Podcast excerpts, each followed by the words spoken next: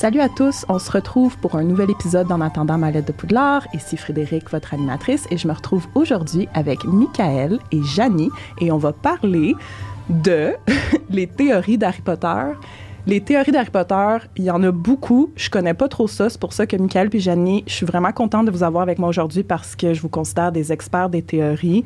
Vous avez passé beaucoup d'heures sur YouTube, je me permets de le dire, parce que, ben, c'est ça, il y a des nombreuses vidéos qui décortiquent les théories d'Harry Potter.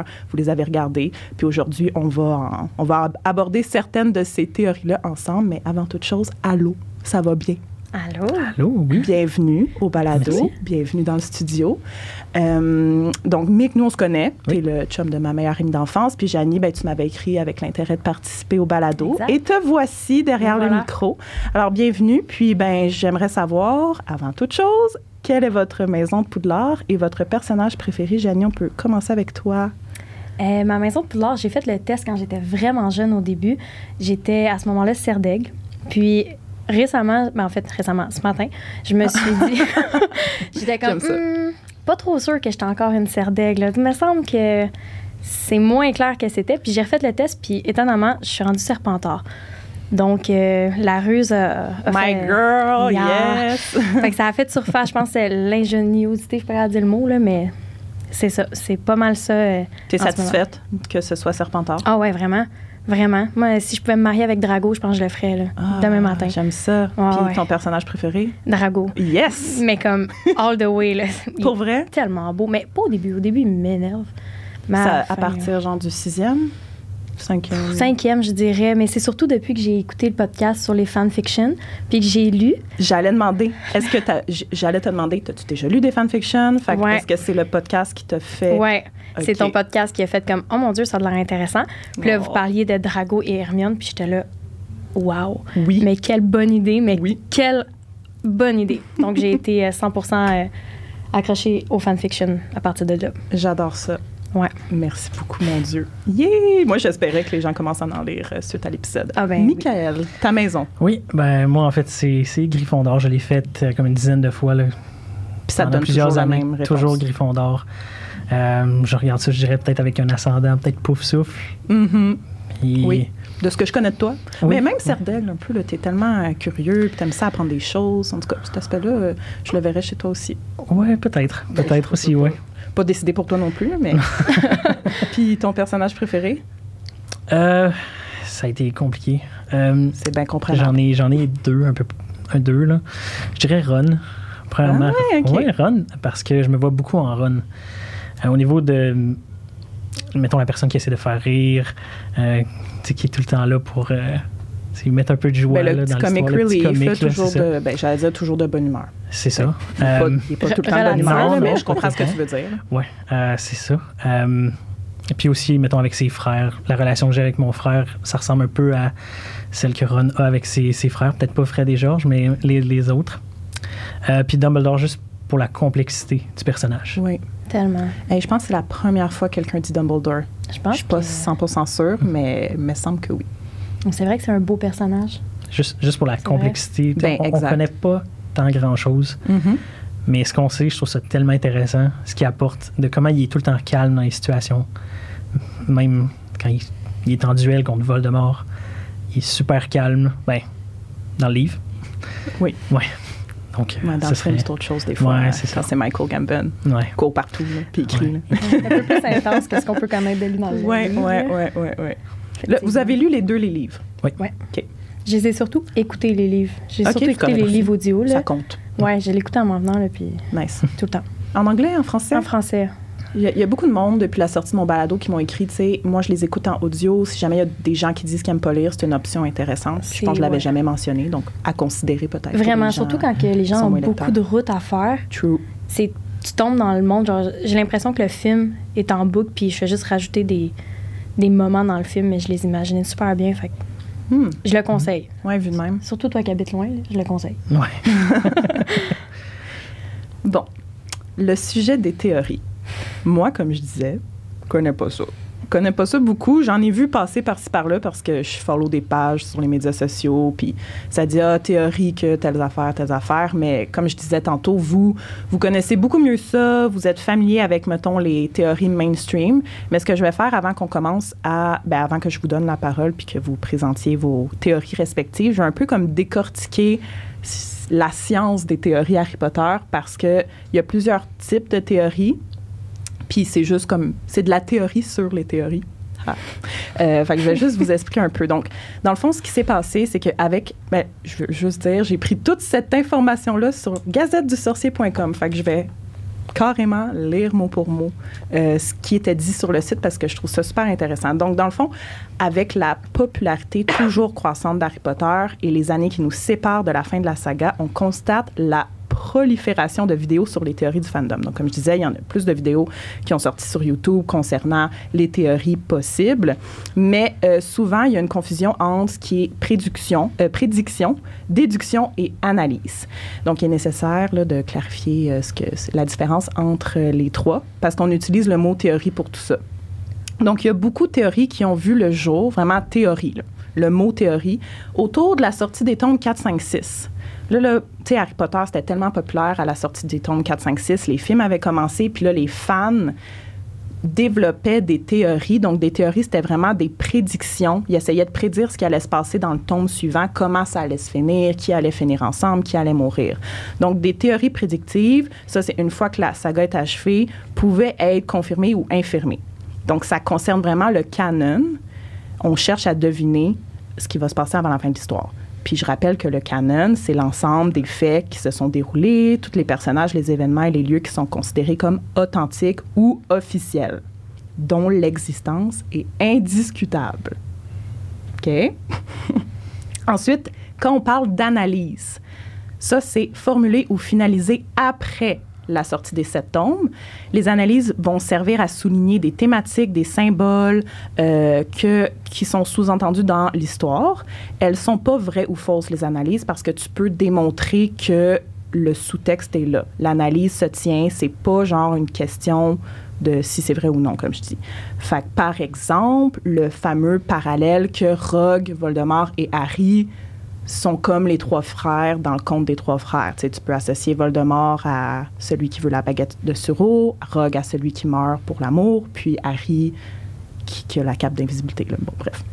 OK, donc ça, c'est comme une analyse. Les headcanon maintenant, puis ça, je pense, ça ressemble beaucoup à tout ce qu'on va aborder aujourd'hui, les théories headcanon n'ont pas pour but de prédire la suite de l'intrigue ni de dévoiler la symbolique dans les tombes. Ce sont des idées qui ouvrent les portes de l'imagination en démontrant qu'il est crédible d'imaginer telle ou telle possibilité sur base du canon et nous poussent à réinterpréter certains aspects de l'œuvre que nous pensons connaître par cœur. Par exemple, euh, Malfoy qui est un loup-garou, mais tu vas en parler aujourd'hui. Certains headcanons sont donc des délires, entre guillemets, entre les fans pour étendre l'univers et simplement l'enrichir. Et il y a finalement les déductions, euh, donc des raisonnements analytiques qu'on va faire juste pour mieux comprendre le fonctionnement du monde magique et renforcer notre connaissance de celui-ci. Ma déduction préférée, c'est, par exemple, le nombre d'élèves à Poudlard. Donc ça, c'est pas vraiment une théorie, c'est une déduction qu'on fait basée sur des informations qu'on a, mais c'est jamais confirmé dans le récit. Alors bref, quand on parle de théorie d'Harry Potter, on peut parler de beaucoup de choses très différentes. Ça a des implications sur le vocabulaire associé à ces hypothèses. Donc, théorie prédictive, comme je disais, déduction, analyse, headcanon. C'est bon? Parfait. Est-ce qu'on est prêt à commencer? Ça, c'était ma petite intro full euh, complète, puis voilà.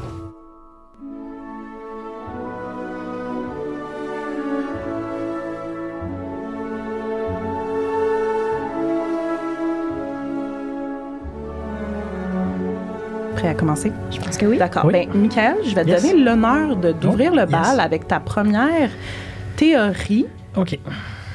Vas-y.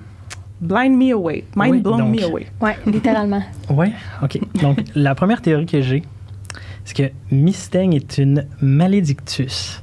Donc, premièrement, si vous n'avez pas vu Les Animaux Fantastiques, vous savez peut-être pas c'est quoi une malédictus, mais vous connaissez un personnage qui en est un. Donc, Nagini, est une malédictus. C'est une sorcière qui a une malédiction de sang. Ça se transmet toujours de sorcière en sorcière, de mère en fille. Et ça fait que plus le temps va, plus tu te changes en créature. Donc, en créature comme Nagini était une femme, on le voit dans les animaux fantastiques, et elle se change en serpent et ne- n'est plus capable de revenir.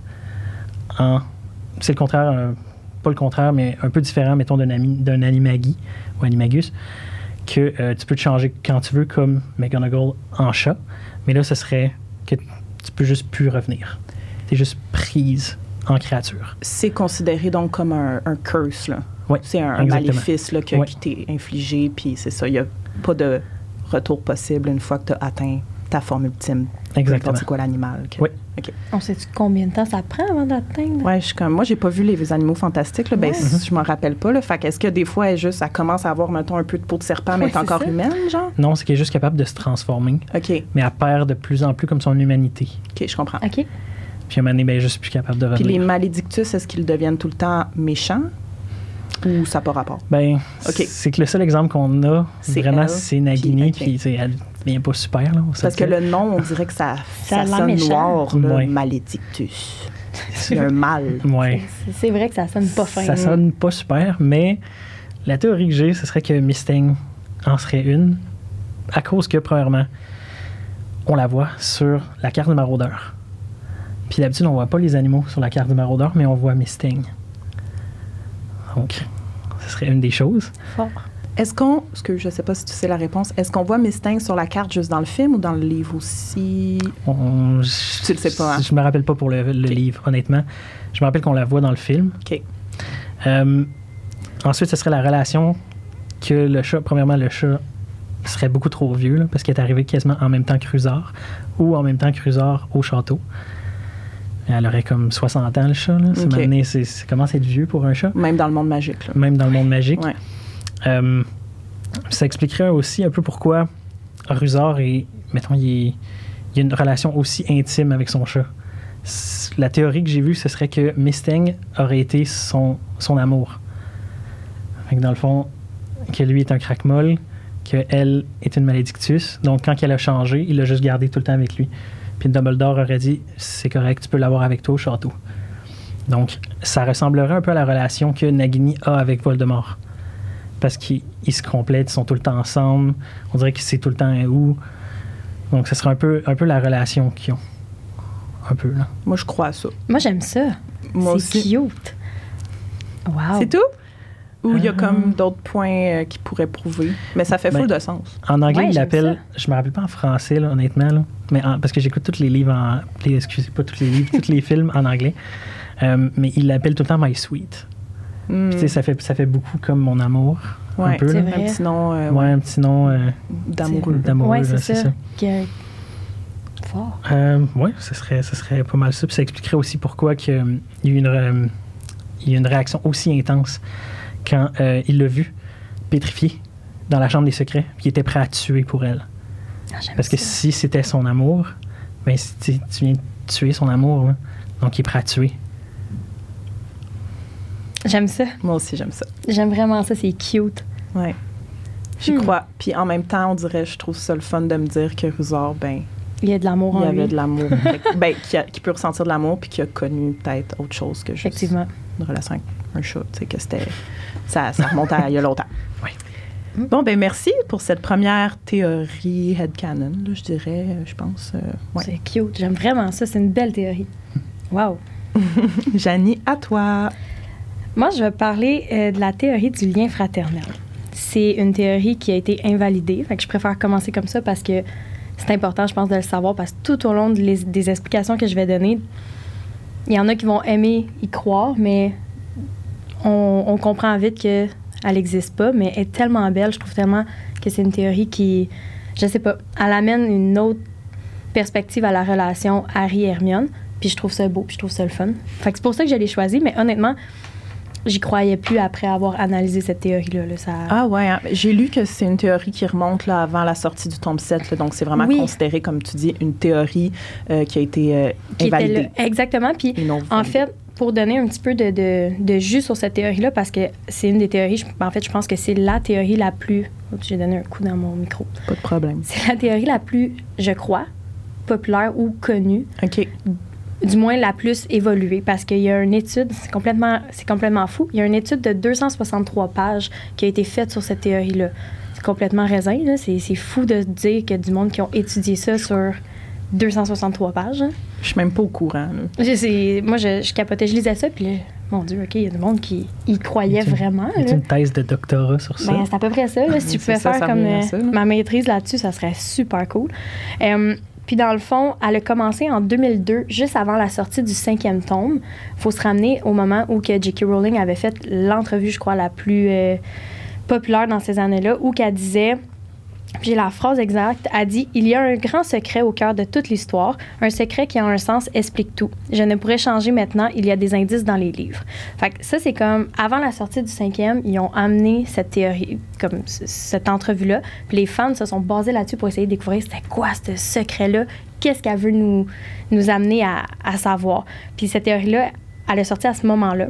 Je sais plus c'est quoi le, nom du gars, mais c'était sur un forum, puis il s'est mis à en discuter, puis là, tout le monde euh, a viré fou. Puis à ce jour, il y a comme cinq théories dans la théorie, puis là, c'est comme plein de petites théories de la théorie, puis Oh my God. Ouais, c'est vraiment poussé. Fait que je vais vous parler de la théorie originale, mettons, là, comme la première qui est sortie, qui dit. J'espère que vous êtes prêts parce que c'est long. C'est correct. Euh, dans le fond, la théorie dit que Hermione et Harry seraient frères et sœurs. Bon, OK, il faut expliquer comment ils pourraient être frères et sœurs tout en étant dans la même année d'école, puis pourquoi James et Lily auraient abandonné Hermione. On ne les connaît pas comme ça, donc qu'est-ce qui s'est passé? Donc, la théorie dit euh, qu'en fait, Lily aurait... On rappelle qu'Hermione est née en septembre 79, que Harry est né en juillet 81, 80, 80. Puis, donc, ils ont 10 mois et demi d'écart, ce qui fait que C'est possible. c'est possible. C'est vite, mais peut-être que James était très intense. On sait pas, on connaît pas cette partie-là de James. Mais disons qu'il est intense. Elle est enceinte, elle a eu Harry, elle a eu Hermione, bref. C'est aussi dans le moment où ils étaient cachés par le sortilège de Fidelitas. Donc, personne n'était vraiment au courant où qu'ils étaient, sauf que de verre, Sirius, Lupin, Dumbledore, ces gens-là qui étaient plus proches d'eux, mettons. Donc, ce qui expliquerait pourquoi personne n'est au courant que Hermione est la fille de James et Lily. Il y a plusieurs théories qui disent que James n'était pas le père, que c'est comme Lily a adopté, que tu sais comme il y a plein d'autres théories qui ont sorti, mais l'original dit que James et Lily ont eu Hermione en premier. Euh, qui connaîtrait la vérité? Les maraudeurs, parce que c'est les meilleurs amis, sauf que. Pourquoi? Aucune idée. Je me suis pas posé la question, mais que de verre serait pas au courant. Étrange, probablement. Je sais pas quoi vous dire à ce sujet-là, mais c'est ce qu'il disait.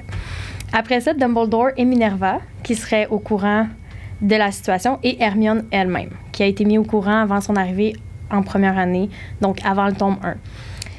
Il y a beaucoup de monde qui se sont demandé pourquoi Harry est pas au courant, parce que, ben on le sait, Voldemort peut lire dans ses pensées, du moins y avoir accès.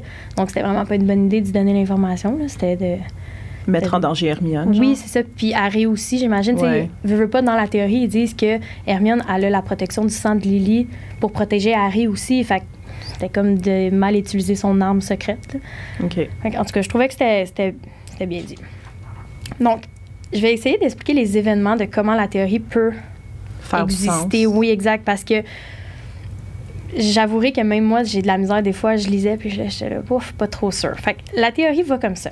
faut se remettre en juin 1980, donc avant la naissance de Harry. C'est au moment où Ken Dumbledore engage Trelawney. On se rappelle, Rogue et donne l'information, blablabla. Bla, bla, bla.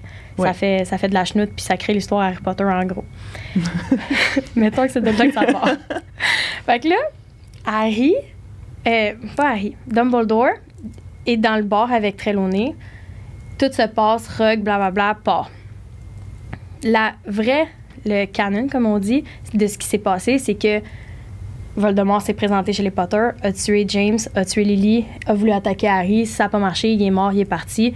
Hagrid arrive le premier sur les lieux, croise Sirius, prend sa moto et part avec Harry. Ça, c'est ce qui s'est réellement passé dans les, dans les livres de ce qu'on connaît.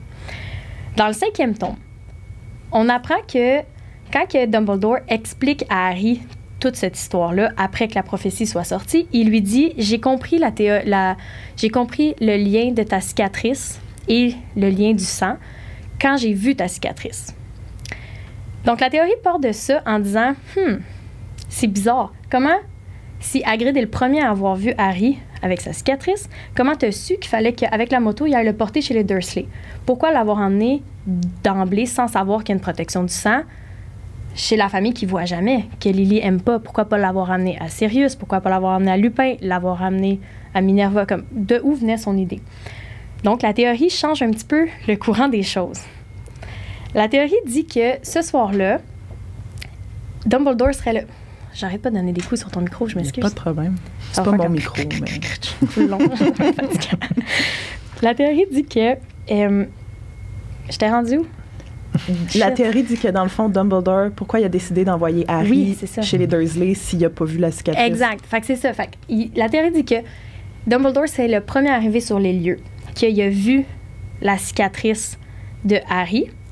Puis à ce moment-là, on n'oublie pas qu'Hermione existe Oui. dans cette bout d'histoire-là. Fait qu'il voit la cicatrice de Harry, il fait Oh, théorie, lien du sang, pas bonne idée. Prend Hermione et dit à Hagrid Va chercher Harry pour que l'histoire continue. Mais il aurait déjà vu la cicatrice et aurait amené Hermione dans une famille non loin de où habitent les Potter, lui aurait fait un sort quelconque pour que ces parents-là pensent que Hermione est leur fille et ça l'aurait amené à la première scène du film ou au premier euh, Leur, moment. leur rencontre. Exactement.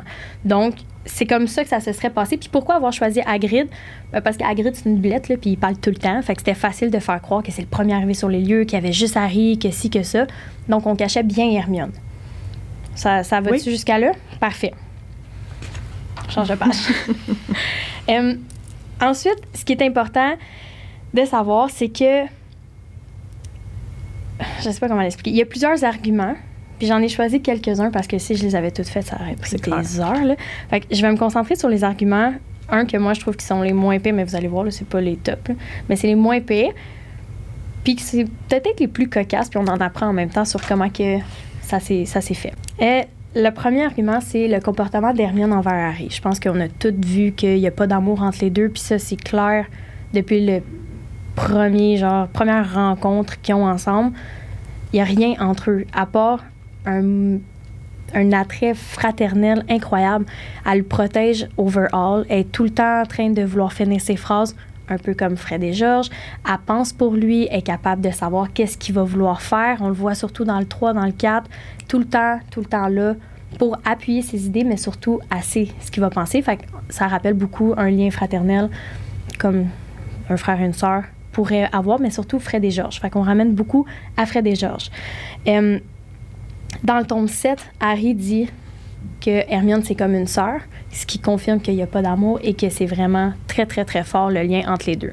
Je ramène aussi à la scène du film, euh, dans le septième, quand ils dansent ensemble. Il n'y a pas ça dans le livre, mais bon, Ouais. c'est un peu cringe Ouais. comme scène, là, mais ça peut être cute pour certains. Il y a tellement de monde qui aime cette scène-là. Moi, je suis. Moi, je la trouve un peu... indifférente. Je la trouve malaisante. Ben, la première fois que je l'ai vue, j'étais comme Gazeza. Oh, ben, ouais. Comme... On a vu plus malaisant, là. Oui. Comme Ginny, hein? Ah ouais, Oui. ça, c'est... Alors, Partez-moi pas là-dessus, là. C'est sûr que Harry, côté émotion, est peut-être pas le meilleur, là, mais Colin. Ouais. Ouais. OK. J'aime tout ce que j'entends depuis le début. Je suis- C'est une belle théorie, j'aime Oui, vraiment oui, ça. oui, oui. Fait que le comportement d'Hermione avec Harry, magnifique. Tu sais, c'est vraiment, vraiment fraternel. Le deuxième argument, puis ça, c'est mon préféré, c'est la ressemblance physique. J.K. Rowling, elle va tout le temps parler de deux personnes de la même famille en les comparant. Exemple, Drago puis son père sont pareils. Puis Ouais. elle dit les cheveux blonds, l'arrogance, les- tout ce qu'elle énumère, un va à l'autre. Après, James Harry, même chose. Tout ce qui va à un va à l'autre. Les cheveux en bataille, le ci, le ça. C'est la même chose pour Ron et toute sa famille, quand même. Mhm. Les cheveux roux, le ci, le ça. Hermione, jamais, jamais, jamais, jamais on la compare à personne dans sa famille. Pourquoi? C'est bizarre. Tu sais, il aurait pu nous introduire comme sa mère, elle a les cheveux euh, bouclés puis pas beaux ou comme Ouais. whatever, tu sais. Ça aurait pu être dit, mais jamais elle va le faire. Par contre, elle va comparer avec Harry. Elle va dire que Hermione, elle a les cheveux en bataille, comme Harry. Après, elle va nous dire que Hermione, elle a des dents prédominantes, comme la tante Pétunia. Pourquoi avoir choisi ces exemples-là pour décrire Hermione? Hmm. C'est ce que je trouve le plus fort, je pense, de la théorie, c'est que c'est vrai. Pourquoi avoir choisi ça? C'est quand même vraiment spécial. Ensuite, on aurait la signification du nom d'Hermione. Il y a beaucoup de noms dans Harry Potter qui ont été choisis selon la mythologie, je pense comme dans toutes les œuvres Ouais. les auteurs se fient à ça. Mais Hermione, dans la mythologie, c'est euh, une petite fille qui a été abandonnée par sa mère et son père. Ce qui pourrait avoir un petit peu de sens de faire comme Ah, petit indice caché ici et là. Si on se remet dans le tome 4, où que les gens pensaient, cherchaient à savoir c'était quoi le secret, ça avait du lien. Les- on cherchait les indices, c'était un bel indice. Un autre argument qui est très très fort, c'est les brouillons de J.K. Rowling, qui elle-même a dit dans des entrevues que selon ces brouillons, c'est la théorie qui avait le plus de sens. Donc, c'est quand même le fun de savoir que les fans n'étaient pas si loin que ça. Là. Elle Mais- l'avait considéré. non, en fait, ce qu'elle dit, ben, en fait, ce qu'elle a fait dans ses brouillons, c'est que le nom de Hermione, c'était. Attends, je l'ai je l'ai écrit, c'est long comme le ciel. C'est Hermione Jane Puckle au lieu de Granger. Donc, ça a amené aux mêmes initiales que Harry. Hmm. Harry James Potter, Hermione Jane Puckle. Les Puckle, dans cette histoire-là, dans l'histoire brouillon, si vous voulez, habitaient à 3, 4, 5 maisons de chez les Potter.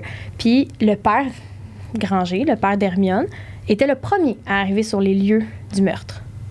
Donc, en arrivant les premiers sur les lieux, qu'est-ce qui se passe? Est-ce qu'il prend Hermione? Euh, t- comment il est au courant? Est-ce qu'il peut les voir? Est-ce- Qu'est-ce qui se passe? Donc, cette théorie-là dit que selon les brouillons de J.K. Rowling, il y avait vraiment beaucoup d'indices qui amenaient vers ça. Et J.K. Rowling a dit que à jamais elle allait confirmer cette théorie-là, qu'elle l'invalidait, sauf sur ce point-là. Fait que est-ce que c'est parce qu'elle y a pensé, comme tu disais tantôt? Mhm. Ça serait cool, ça serait le fun. C'est une bonne idée. J'aurais bien aimé. Euh, sinon, c'est les vacances d'Hermione, puis ça, c'est le point, je pense, le plus. euh, le plus réel, c'est pourquoi qu'elle passe toutes ses vacances ailleurs qu'avec ses parents. Moi, j'aurais des enfants qui passent trois semaines avec moi pendant toute l'année, je serais un petit peu fâchée. Pendant les vacances de Noël, à part dans le premier, puis je pense le deuxième est avec Harry et Hermione, Ouais. euh, puis Ron. Ouais. Vacances de Pâques aussi, reste à l'école, puis pendant l'été, les seuls moments où elle peut être avec sa famille, la plupart du temps, elle est au terrier. là. Comme elle passe du temps, mais c'est à peine, là, tout un gars, une petite fille, là, imagine, elle est jamais là pendant euh, 11 mois. Puis comme elle est juste là trois semaines par année, il me semble, c'est fâchant.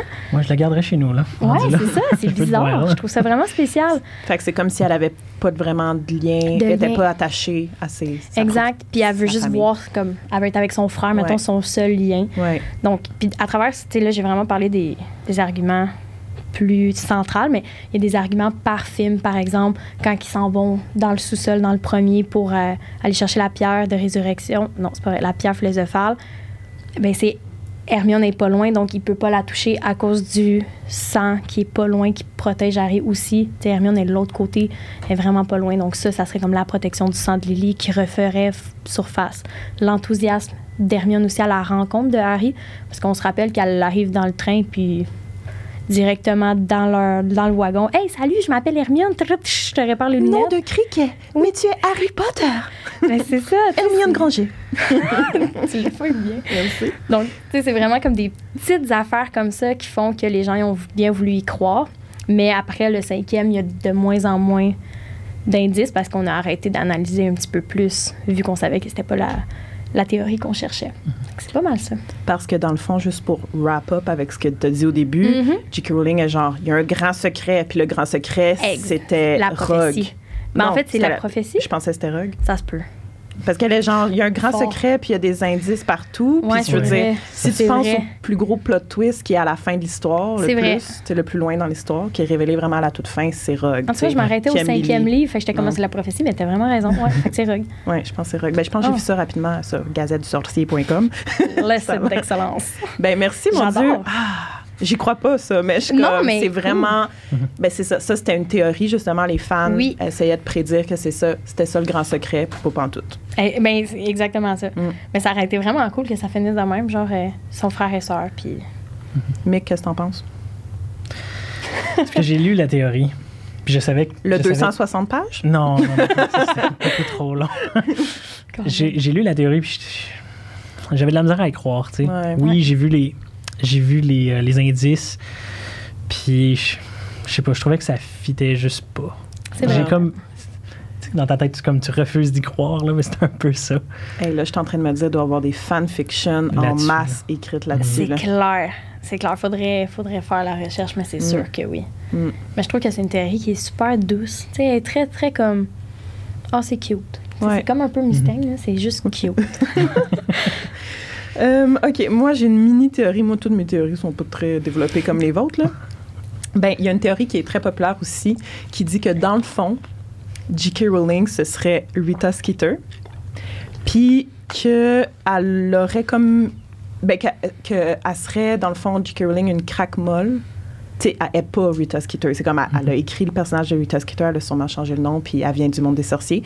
Euh, mais que c'est ça, elle craque molle, puis je pense qu'elle a été bannie parce qu'elle écrivait des choses dans les journaux magiques, puis ça, c'est ça, ça frustrait les gens.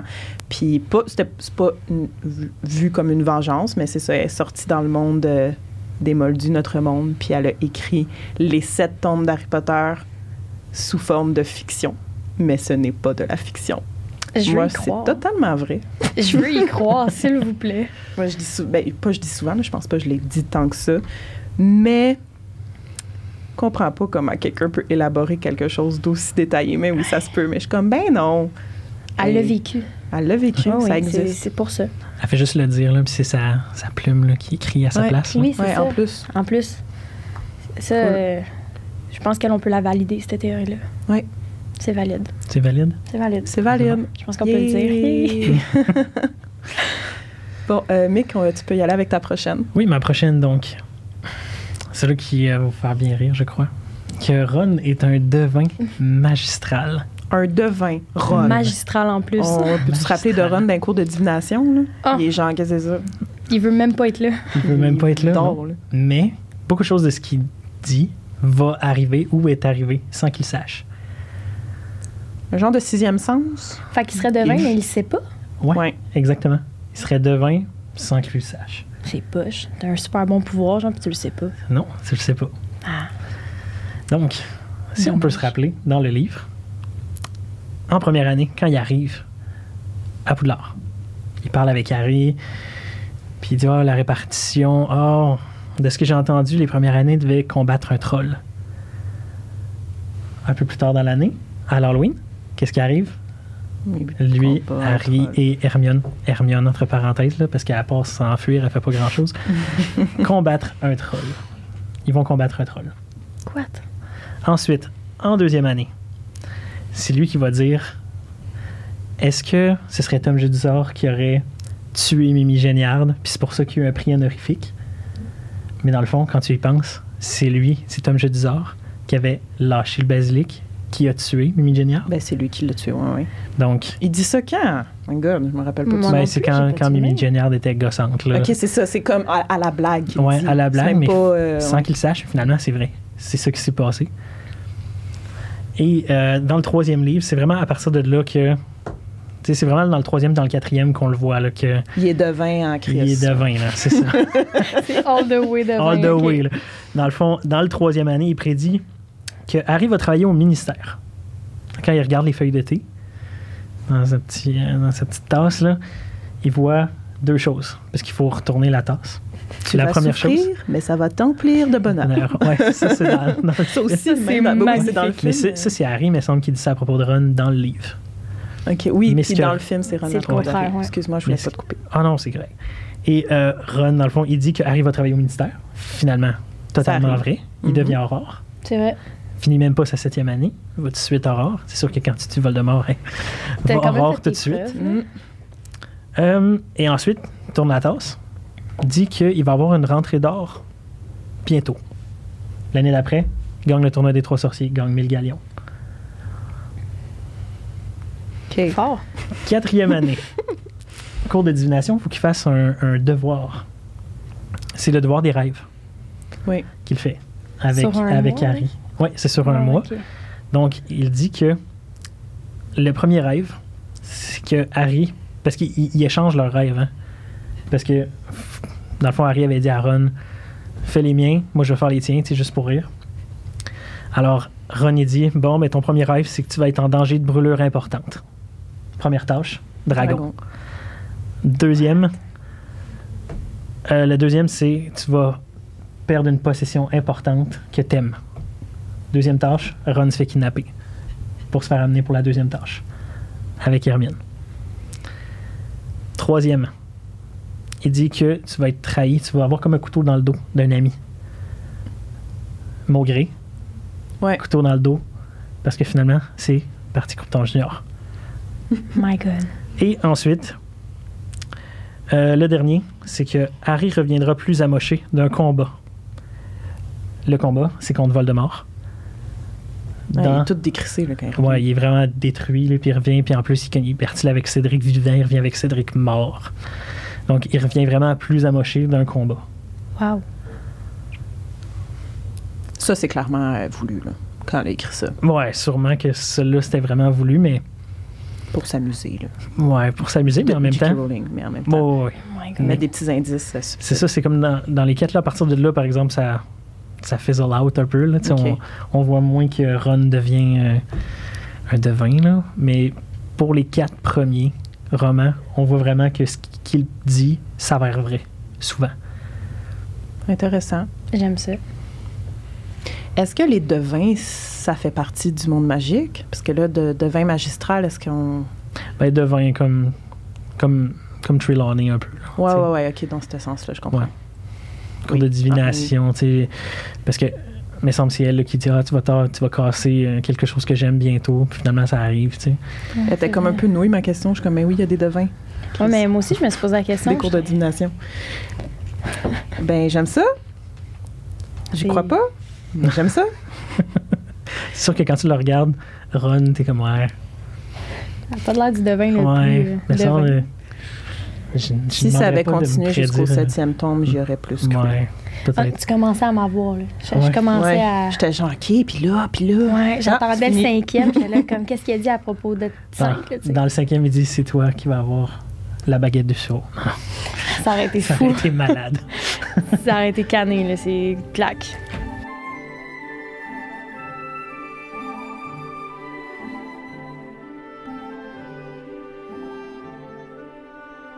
Janie, à toi. Je vais vous parler du plan ultime de, de Dumbledore. Bon, deux choses à dire avant de commencer. Je dirais pas au complet c'est quoi le plan ultime parce que c'est long. Puis c'est trop long pour que je prenne des notes. J'avais pas la patience de le faire. C'est bien correct. Fait que je vais vous donner les grandes lignes, mais je vous invite à aller sur YouTube et à aller écouter cette théorie. Elle est malade. Je vais mettre des liens YouTube, des liens fraternels, ça, là, tes affaires. Parfait. Donc, le plan ultime de Dumbledore, ça a été pensé par un YouTuber qui fait que ça, des théories. Puis c'est un Français de France. Il s'app- Il s'appelle Xionexis. OK. Bref. Fait que je vous invite à aller l'écouter. Mais bref, voici ce que ça dit. Lui, il a- en fait, c'est pas une théorie, c'est une analyse de l'œuvre de A à Z. Il a pris chaque tome et il les a analysés pour savoir c'était quoi la théorie ultime. Ben, en fait, le plan ultime. Parce que ce qu'il dit, c'est ça se peut pas que Dumbledore, at large, aille comme. Il s'est ajusté Ouais, à chaque ça, livre il s'est selon ce qui se adapté. passait. Ouais, ouais. Ça a comme pas de sens. Fait qu'il a pris chaque livre puis il a fait. Fallait bien que quelqu'un l'entraîne, ce petit gars-là de 12 ans, à tuer Voldemort. Fallait bien que quelqu'un fasse quelque chose. Mhm. Fait que lui, dans sa tête, les sept films, ben, les sept livres sont là pour préparer Harry à tuer Voldemort. Donc, sachant ça, je vais vraiment y aller rapidement. Euh, c'est suite à la prophétie que Dumbledore entend encore une fois en 1980 avec Trelawney puis tout ça, commence à préparer son plan après la mort de Harry. Puis chaque que chaque année à Harry à l'école, Dumbledore aurait différents objectifs à atteindre pour amener Harry à être capable de vaincre Voldemort. Parce que la prophétie nous dit que Harry doit le vaincre, mais ça promet pas sa victoire. Donc, il fallait que quelqu'un l'aide à gagner. Puis c'est Dumbledore qui le fait. La théorie dit, mais en fait, son analyse nous dit aussi pourquoi que, sachant que Dumbledore, c'est le plus grand sorcier, le plus fort, le plus puissant, pourquoi il n'a pas retrouvé Voldemort lui-même? Pourquoi ne pas l'avoir, je sais pas moi, enfermé dans une cage de anti-Voldemort ou quelque chose? C'est- le plus puissant, il aurait pu faire de quoi, là? Mais il n'a pas, il a pas retrouvé, puis il n'a pas cherché à le retrouver non plus, ce qui est quand même assez bizarre. Il a tout mis son espoir en Harry. En Harry. Tout son travail, toute son énergie. Directement, là. C'était un bébé, là, je veux dire, ça Mhm. aurait pu être personne, là, je sais pas.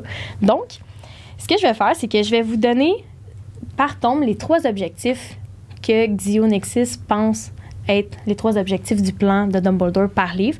Je vais vous donner trois, quatre du premier, euh, du premier tome d'arguments, mettons, qu'est-ce qu'il nous explique, puis ça va vraiment vous donner le goût d'aller l'écouter, donc j'aurai pas besoin de vous en dire plus. C'est sûr que vous allez le faire. Le tome 1.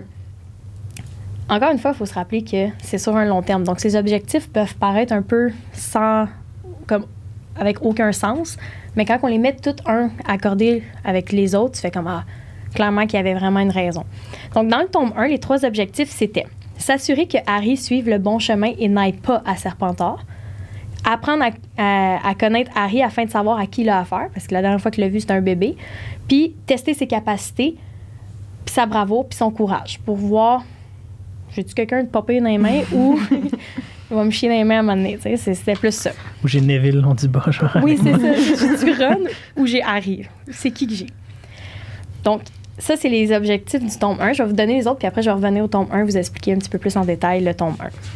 Le tome 2, les objectifs, c'était apprendre l'humilité à Harry, parce que c'est vraiment important que Harry soit pas comme Ah, oh, je suis le meilleur, non, non, non, parce qu'on sait que un sorcier qui fait ça, ben, finit tout le temps par se faire avoir, puis est moins performant mm-hmm. que quelqu'un qui est comme je suis pas le meilleur, faut que tout le temps je m'améliore, puis tout ça. Donc, apprendre l'humilité à Harry, apprendre le sortilège d'Experiamus, parce que c'est pas un sortilège qu'on apprend en deuxième année, c'est beaucoup plus tard. Donc, pourquoi l'avoir appris en deuxième année? Bref, je vous laisse aller l'écouter encore une fois. Puis gagner la confiance absolue de Harry. C'était vraiment important de gagner sa confiance. Dans le tome 3, les objectifs. Protéger Harry de Sirius. Parce que faut se rappeler que Dumbledore pense à ce moment-là que Sirius, c'est le pas fin. Mm-hmm. Donc, son plan va être à peaufiner au cours des années parce qu'il y a plusieurs choses. Comme dans le deuxième, il pensait pas que ça allait s'ouvrir la chambre de secret. ces événements-là sont pas dans sa tête, vont pas arriver, mais comme Sirius, faut qu'il protège de Sirius au départ, ce qui, ce qui rate, là, mais en tout cas. Découvrir euh, la plus grande peur de Harry, puis apprendre le patronus et enseigner à Harry l'importance de la valeur de l'homme. Ça, je vous laisse aller écouter le pourquoi, c'est vraiment fort. La valeur de l'âme. Ouais. Ça, c'est quand dans le 3 qui. Tout le long du 3. Honnêtement, là, dans la théorie, de la manière que le gars Nixis l'explique, partout dans le livre, il va y apprendre à quel point c'est important d'avoir un âme pur, d'être centré. Mettons de pas déchirer son âme, tu sais. De pas tuer, de pas Séparer son âme en plusieurs morceaux. Comprends-tu, je vois? Ouais. Euh, tome 4, les objectifs. Introduire Harry auprès de la communauté mondiale des sorciers pour y mm-hmm. apprendre qu'il y a des sorciers ailleurs. Euh, initier Harry Potter aux trois sortilèges impardonnables, quand même assez important. Puis montrer à Harry à quoi ressemblait, ressemblait le monde quand Voldemort était au pouvoir. Donc, pourquoi qu'on veut pas retourner là? Créer le besoin de vouloir vaincre Voldemort. Dans le tome 5, protéger Harry et protéger la prophétie. Montrer à Harry que le ministère est corrompu, qu'on ne peut pas avoir confiance en personne d'autre. Et euh, révéler la prophétie à Harry, puis expliquer de où tout ça provient. Tome 6, faire en sorte que Harry soit en mesure de vaincre Voldemort, donc euh, qu'il se sacrifie à la fin, donc vraiment créer ce sentiment de je dois me sacrifier, et faire en sorte euh, que Harry survive à son sacrifice, sans mhm. lui dire, mais c'est un de ses objectifs. Puis le tome 7, ben, protéger la mort de Harry parce que dans le tome 7, il est mort, Dumbledore. Donc on pourrait se dire son plan est terminé, mais non, mais non, ça faisait partie de son plan. c'est important de le dire. Donc ça, c'est vraiment les objectifs qui, en ce moment, ont l'air de rien vouloir dire. Mais je vais vous expliquer juste le début du tome 1, puis vous allez comprendre que tout avait un lien. Donc, je rappelle les trois objectifs. S'assurer que Harry suive le bon chemin et ne finisse pas à Serpentard apprendre à connaître Harry pour savoir qui a, qui, à qui il a affaire, puis tester ses capacités, son courage et sa bravoure. Dès les premiers contacts de Harry dans le monde magique, on le met dans les mains de qui? D'Agrid. Pourquoi Hagrid? Parce que Hagrid répète tout ce que Dumbledore dit. C'est qui les méchants? Les Serpentards. Puis il dit, faut pas aller vers les Serpentards. Tous les méchants passent par Serpentard. Rappelez-vous la scène, il dit, puis il, il redit souvent. Donc, c'est de tout de suite semer dans la tête à Harry pas à Serpentard, pas à Serpentard, comme il fait avec le chapeau magique. Mm. Fait que ça, c'est vraiment intéressant. Dès là, ça commence. Après ça, pourquoi Hagrid le laisse seul à la gare de King Cross? Qu'est-ce Cross? En tout cas, je sais pas comment le dire. King's Cross? King's Cross Station. Boarding now. Cette place-là. Là. Oui.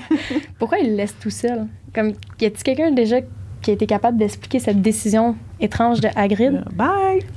Comme, dis-moi qu'il faut que je fonce dans un mur, c'est pas quelque chose qui va être affiché, c'est mm. compliqué. Mais encore plus bizarre que ça, Molly Weasley qui dit, et je cite, C'est quoi le numéro de la voix déjà demanda la mère des quatre garçons. Neuf et trois quarts, dit la fillette. Ah, ça m'avait mis là. Dans tous mes états, ça. Mais euh, voyons donc, tu l'as pris toi-même, la gare. Comme... Ça fait comme 20 ans que tes enfants vont à l'école. Oui, c'est ça. Puis toi-même, t'es allé, ton mari, comme. Niaise-moi pas que tu sais pas c'est quoi la voix. Donc, c'était un moyen de faire rencontrer, un, les Weasley, donc l'ordre du Phénix, ou du moins des membres de l'ordre, facilement à Harry, le mettre très proche d'un Gryffondor qui allait continuer dans le train à y expliquer que les Serpentards, c'est des méchants. Puis, Ben, comment, là? De- il faisait Impero sur Molly, dit. non, où- Molly, quoi elle en fait numéro- partie. OK, c'est ça. C'est Elle est, ouais, ces gens-là. elle est dans le coup. Exactement. L'ordre du Phénix serait dans le coup de ce que je comprends. Je là. comprends. Ça, je le dis, mais lui, il le dit pas, mais Elle a le spot elle est comme Ah, c'est quoi le numéro de la voix? Pour Oui, c'est ça. Puis elle dit fort. Ouais. Mais comme, pourquoi tu dis ça? Puis même sa fille, elle devait être comme, voyons, maman. Mm. Moi, tu sais pas ça. Fait que t'es juste ce bout-là, en partant, c'est les 15 premières minutes, puis t'es comme, hum, fort. On, va- on en veut plus. Euh, c'est là, de là qu'on comprend que tous les événements ont été analysés par Dumbledore, puis on, on, on a voulu créer quelque chose avec ça. Je vous donne un petit aperçu du tome 2, parce que ça, c'est 10 secondes du tome 1, mais il analyse tous les événements du tome 1. Donc, ça dure comme 30 minutes par épisode. Il fait les 7 tomes, puis il explique vraiment at large. Dans le tome 2, par exemple, euh, on s'entend que l'ouverture de la Chambre des secrets fait pas partie de son plan. Là, il avait pas Ouais. prévu. Puis la preuve à ça, c'est qu'il n'a jamais voulu mettre personne d'autre en danger sauf Harry. Donc là, en ouvrant la chambre, ben, il mettait tout le monde en danger. Pas ça son but non plus. Donc il a fallu qu'il s'adapte à l'ouverture de la chambre. Mais c'était un maudit bon moyen de le tester pour qu'il affronte Voldemort une deuxième fois. Puis surtout, rappelons les objectifs du tome 2, gagner la confiance d'Harry. C'était une bonne manière de faire comme je vais venir t'aider, m'a t'envoyer euh, mon, mon, mon oiseau, il va venir te, te sauver. Tu sais, C'était une, c'est une bonne petite manière de, de montrer je suis avec toi. Donc, dans le tome 2, il l'aide vraiment beaucoup. J'en dis pas plus, mais ça, c'est la- le plan ultime. Puis pour vrai, ça vaut vraiment la peine d'aller l'écouter. là, C'est super intéressant. Puis il y a même une vidéo de deux heures qui relate tout au complet. Ouais. Back à back. Super, ben, je vais mettre le lien vers cette vidéo-là dans la description de l'épisode. Merci, Janie, my God. plaisir. Puis ça, c'est ça. C'est une analyse. Oui, parce que, exact. comme j'avais expliqué, les analyses, c'est vraiment avec des trucs qui sont présents dans le récit. Exactement. C'est quand même considéré comme une théorie, fait parce que rien prouve que c'était vraiment ça. Non, mais c'est ça. Il y a manière d'analyser quelque chose. Merci beaucoup. Mick, à toi. Oui, donc, j'ai que le chat de Hermione Patenron aurait appartenu au Potter. Yeah, j'ai vu souvent ça. Ouais, tu l'as je- vu souvent? Ben, juste ça. Le grand Ouais, titre. juste ça, oui. OK. Donc, premièrement, il faut savoir que Patenron est mi-chat, mi-flaireur. Donc, que c'est un chat ultra intelligent.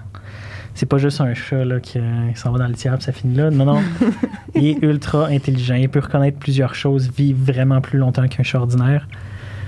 Euh, ensuite, on apprend dans le troisième livre que Patenron est à la ménagerie magique, donc l'animalerie magique sur le chemin de traverse, depuis une éternité. Donc, ça, c'est bien important de le savoir. Donc, il aurait comme été là depuis la mort de, mettons, James Mm. et Lily. Parce qu'il habitait comme avec eux.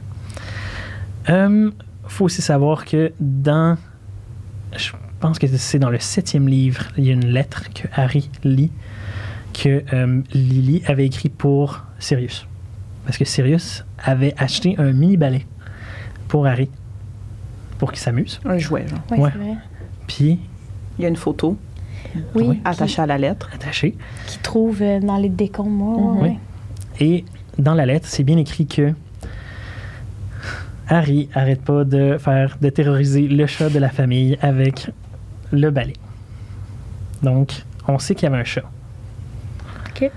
Ensuite, quand il arrive à la ménagerie magique, le chat, première chose qu'il fait, saute sur Ron pour aller chercher Croutard. Comme si il reconnaissait le rat.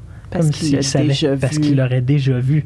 Puis il sait, parce qu'il est ultra intelligent, il sait que les seules personnes en qui il avait fait confiance, c'était à queue de verre. Donc, le reconnaît, c'est tout de suite que, oh, lui, il est pas gentil, il a fait en sorte que mes anciens propriétaires sont morts, essaye tout de suite de l'attaquer. Ensuite, tout le long de l'année, essaye toujours d'attraper Croutard, tout le temps, tout le temps, tout le temps.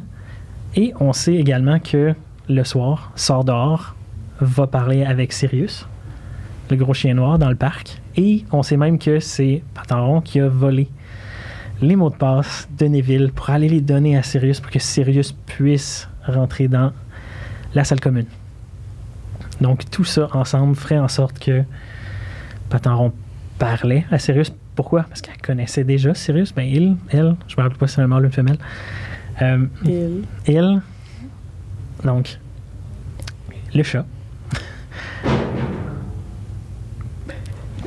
donc, le chat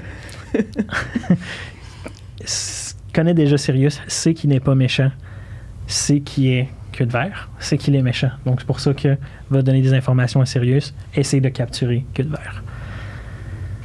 Et ça a juste bien tombé qu'Hermione achète. Attends, Ben, Hermione, si c'était la fille de James Pilili, elle saurait que c'est elle, le elle a été attirée par Pateron, puis Pateron est dans d'Hermione parce qu'il retrouve Hermione. Il retrouve sa, Yeah. sa petite Il y a un lien à sa faire là aussi. Ouais. Ouais, Merci. Tout est relié. tout est relié, ouais. C'est fou. Euh, J'avais une mini théorie encore une fois que Oui. vous des petites affaires, mais ça aussi c'est quand même ça passait souvent sur les médias sociaux que dans le fond les Dursley sont-ils vraiment méchants? Comme Harry est un Horcrux est-ce que c'est la partie Horcrux d'Harry qui rend qui rendrait les Dursley détestables comme ils sont? Envers Harry puis, tu sais, moi, toutes les fois que j'ai lu ça dans ma vie, j'étais comme, ben non, ça n'a pas rapport. Puis ce que je me disais, c'est juste comme, ils sont détestables à la base. Tu sais, c'est tellement bien expliqué dans les livres. Ils ont juste vraiment une peur de la magie du monde des sorciers, d'être, associés à n'importe quoi d'anormal. Ça, ça, c'est sûr que c'est quand même très poussé, leur méchanceté. Des fois, t'es comme, ben là, il y a des crises de limite, là. Genre. OK, là, t'as peur que les gens découvrent, mais tu pourrais être comme... Une fois, à l'intérieur de la maison, tu pourrais être gentil avec Harry, tu sais. Les barreaux aux fenêtres, puis tout, là. Ouais. Ouais, c'est. Dans Un le fond, j'avais des notes. Hum, je les ai plus. Mais tu sais, est-ce que ça ferait pas en sorte que tout le monde qui dort dans le même dortoir que lui serait tout le temps frustré, tu sais? Tout le temps méchant. Ben moi, c'est ça que je me suis dit après. Je suis comme, tu sais, ça n'a pas rapport parce que ça, ça affecterait tout le monde. Je me disais aussi, ben la partie Horcrux en lui, je pense, revient plus présente. Ça se peut-tu une fois que Voldemort revient à la vie, je sais pas. Mais je pense que J.K. Rowling elle a adressé la situation. Euh, D'après J.K. Rowling elle-même, dire que Harry est un Horcrux est une simplification pour tenter d'expliquer un phénomène unique. Fait qu'elle dit que elle, elle utilise le mot Horcrux pour dire que Harry, c'est ça qui était, mais que dans le fond, c'était même pas tant ça parce que euh, faut vraiment. euh, la magie qui a fait de lui un réceptacle de l'âme de Voldemort n'est pas la même que celle qui a permis à Voldemort de créer ses Horcruxes. Fait que, tu sais, elle est genre, c'est comme un Horcrux, mais c'était pour faire un raccourci, pour, pour que les gens comprennent le même principe, mais c'est quand même pas tant un Horcrux. Mais il y a quand même une partie d'âme de Voldemort dans lui. Euh, fait que, reste que je pense pas que ça explique la méchanceté des Dursley. C'est parce que Ron qui est avec 99% Ouais, du temps. Ben, c'est ça. là. sauf comme aller à la salle de bain, puis au, mettons dans la douche, là, ce- qu'on voit pas son où dans, Ouais, on sait pas dans si les salles communes. Mais bon, Contrairement à un véritable Horcrux dont la nature du contenant s'efface au profit du contenu lorsqu'il est transformé en Horcrux, par exemple la bague est un Horcrux avant d'être une bague ornée de la pierre de résurrection, ok, whatever. Harry reste avant tout Harry. C'est son âme, sa personnalité que nous suivons tout au long des sept tombes, pas un fragment de Voldemort. C'est ça qui est écrit. J'adore. Par conséquent, il n'y a aucune certitude quant aux effets que pourrait produire Harry. Son âme pourrait, par exemple, contrer les effets de l'âme de Voldemort. Nous n'en savons rien. À nouveau, J.K. Rowling indique qu'il n'est pas contaminé. Bon, Contaminé on comme va Contaminé. terminer là-dessus. Il n'est pas contaminé. Bon, on va terminer ce- cette théorie-là là-dessus. Janie, ta prochaine. Ma prochaine est plus courte, je vous rassure. C'est correct. C'est la théorie du secret du choix magique. Ah, Mhm. yeah. J- J'adore parce que je me suis souvent questionnée à savoir pourquoi personne ne parle jamais du choix D'où il sort? Ouais. Comment? C'est qui? Ben, c'était le chapeau de Godric, de Godric Gryffondor, mais tu sais. Comme personne n'en parle à l'extérieur, tu sais, dans les familles euh, sorciers, je veux dire, Ron n'en parle pas avec ses frères et sœurs. On- Peut-être que oui, puis on le voit pas, mais j'aime croire qu'on n'en parle pas. Puis la théorie dirait, dit que, dans le fond, les seules personnes qui peuvent parler du choix-peau, c'est ceux qui, ben dans le fond, lui, il y aurait un secret, tu sais, ça serait un, sortilège du fidélitas, puis ça serait lui son propre gardien du secret. Donc, ceux qui sont pas au courant, ils, ils peuvent pas le savoir parce que les autres ne peuvent pas en parler. Exemple, Fred et Georges auraient été les premiers à faire comme Hey Ron, tu vas mettre le chapeau puis tu vas t'en aller à Serpentard parce que t'es un tu sais. Ils auraient été méchants.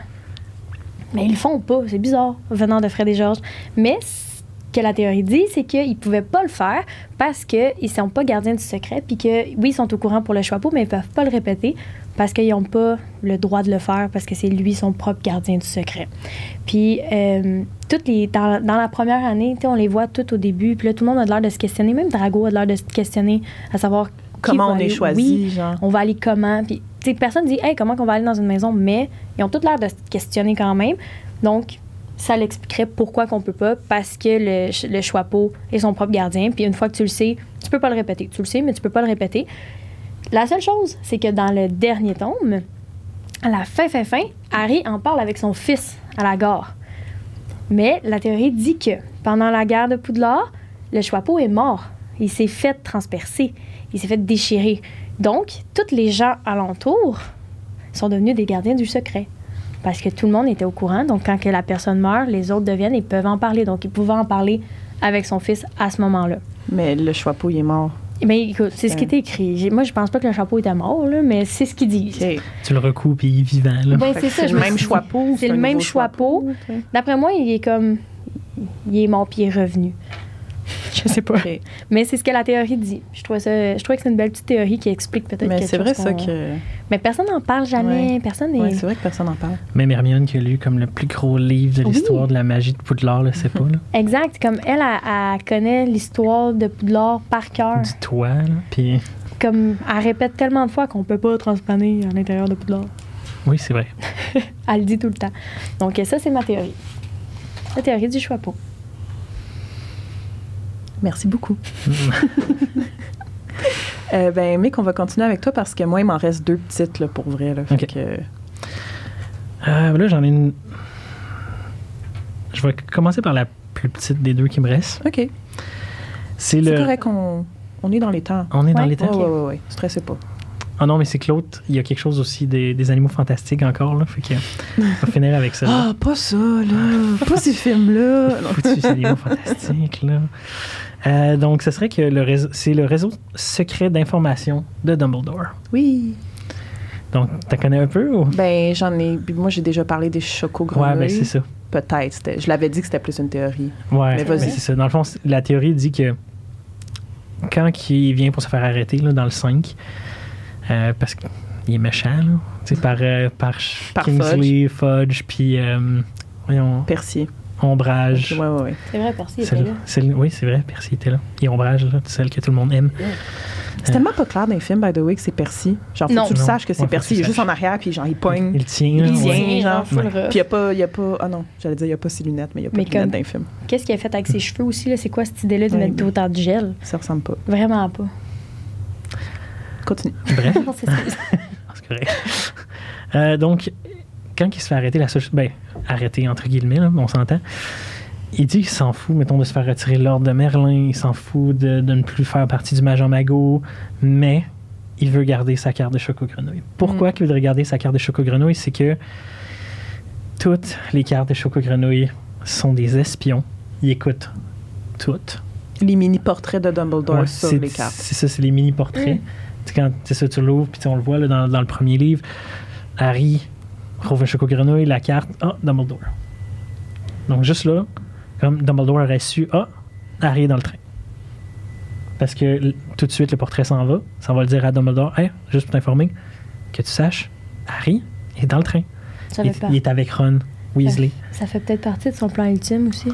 Ouais. Il est allé l'avertir. Tout est interrelié aujourd'hui. là, C'est C'est marrant. magnifique.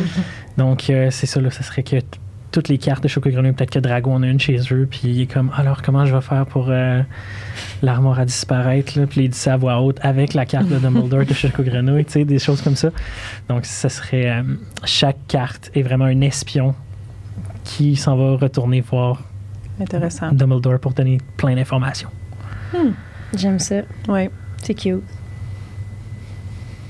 Euh, ma prochaine théorie, c'est que Fred Weasley, ben théorie, headcanon. Donc, suite à la fin, moi je rappelle, c'est quoi, headcanon? Suite à la fin des septièmes tomes, les gens stipulent sur telle ou telle affaire, que ce soit après la fin de l'histoire ou même pendant l'histoire. On stipule que peut-être Fred Weasley, vu qu'il est mort à Poudlard, serait devenu un fantôme à Poudlard. J'aime ça. Euh, Il y a une bonne partie de la théorie qui dit qu'il serait devenu le fantôme de Gryffondor en remplaçant Nick quasi sans tête. Mais pour que Nick quasi sans tête soit remplacé, il faudrait que Nick quasi sans tête ait perdu sa tête puis qu'il ait finalement joint le club des fantômes euh, Des sans cavaliers tête, sans tête. des cavaliers sans tête pour Ouais. finalement être genre ben je quitte Poudlard, je prends ma retraite de fantôme de Gryffondor et quelqu'un peut prendre ma place. Les gens qui n'ont pas lu les, les livres sont comme. Mais ça que fait les pas de sens parce que les gens, dans le fond, trop, les gens disent que Nick quasi sans tête aurait perdu sa tête à la bataille de Poudlard, mais je suis comme Comment? ça marche pas, c'est ça. Fait que dans le fond, mettons qu'on tasse la théorie du fantôme de Gryffondor, mais juste on garde être un fantôme. Tu sais, pour être un fantôme, c'est vraiment. Attends, attends, attends, c'est ça. Euh, pour devenir un fantôme, il faut refuser de continuer vers l'au-delà pour une raison ou une autre. Et Nick Tête qui explique ça dans les livres. Fait que ce soit d'avoir peur de la mort, d'avoir des regrets suffisamment puissants pour qu'une partie de l'être laisse une empreinte dans le monde des vivants, devenir un fantôme n'est pas véritablement un choix. Euh, donc, selon la vision personnelle de chacun, le fait que Fred soit devenu un fantôme serait donc plus ou moins crédible parce que pourquoi il déciderait de rester à Poudlard, tu. Euh, parce que je pense qu'il n'a pas peur de la mort, selon ce qu'on sait de lui. Euh, S'il avait peur de la mort, il n'aurait pas été à la bataille de Poudlard, il n'aurait pas été. je pense que c'est Ouais, juste qu'on a tellement de la misère à accepter sa mort qu'on est comme, il est devenu fantôme, c'est correct. Il est là encore. Oui, c'est ça, il est encore avec nous. Mais bon, c'est sûr qu'il n'est pas devenu fantôme parce que, ben, je pense que si, tu sais, ça aurait été ça aurait été vraiment une bonne idée, puis il aurait pu être inclus dans Harry Potter euh, et l'enfant maudit Mm. de Cursed Child. Tu sais, il retourne vrai. à Poudlard, puis tout, puis il aurait pu avoir le fantôme de Fred qui fait des jokes avec euh, Albus Severus, puis qui, je sais pas, il parle de son père, puis... Ouais, Ça aurait été cool. mais ouais, j'aurais aimé ça. Hum, ça aurait été bien. Jeannie, Ma Pers- théorie. Percy, Oui, Percy sous Percy. l'Imperium. Percy sous l'Imperium. Euh, je l'aime pas, cette théorie-là. Je, je sais pas, je, je la trouve triste. C'est, c'est triste pour Percy, je trouve. C'est une théorie qui dit que euh, pendant la quatrième année, euh, quand Barty Croupton se fait mettre sous l'Imperium, puis qu'il envoie des lettres, parce qu'il faut se rappeler que c'est Percy qui prend la place de Barty. Ouais. Donc, euh, la théorie dit que les lettres qu'il reçoit de Barty, Barty est sous l'Imperium, mais Percy aussi serait sous l'Imperium, ce qui expliquerait son comportement dans les tombes qui suivent, le 5, le 6, puis le 7 finalement, qui redevient euh, ami avec sa famille, bref, qui revient. Mais cette théorie-là dit que effectivement, Peter Pettigrew l'aurait mis sous l'Imperium pour pouvoir le contrôler. Donc, ce qui expliquerait pourquoi que il fait confiance à Fudge et Ombrage, là. Surtout qu'on explique que Percy, c'est une personne rationnelle, intelligente, sans jugement. C'est comme ça qu'on le décrit. Puis là, pouf, de nulle part, il fait confiance à Ombrage et à Fudge dans le cinquième quand tout le monde est capable de dire Mais non, voyons donc, c'est sûr que Voldemort est revenu, ouvre les yeux, puis il est comme Non, non, non. Ombrage a raison. C'était un petit peu bizarre. Donc, la théorie dit qu'il était à ce moment-là sous l'Imperium. Euh, puis que c'est c'est ça qui s'est passé. Je peux croire ça. Moi aussi. À cause du point de départ qui est vraiment, il remplace Barty Croupton, puis il y a beaucoup d'Imperium oui, dans- d'impliqués là, c'est dans ça. cette Ouais. Exact. là. Puis Dans même, il y a un bout de la théorie qui dit que dans, tu sais, dans la deuxième tâche, c'est Percy qui remplace Barty, puis il donne la note maximale à Harry, malgré le fait qu'il est arrivé dernier. Tu sais, tout le monde lui donne une bonne note, mais la note maximale, elle l'abuse, mais elle abuse Mm. pas trop non plus. Mais ça l'aidait quand même. Barty Coupton Junior, c'est ça exactement. Donc il y avait quand même une raison pourquoi. Donc Percy serait sous l'Imperium, puis c'est au moment de la mort de Pettigrew qu'il redevient lui-même, et c'est à ce moment-là qu'il revient vers sa famille.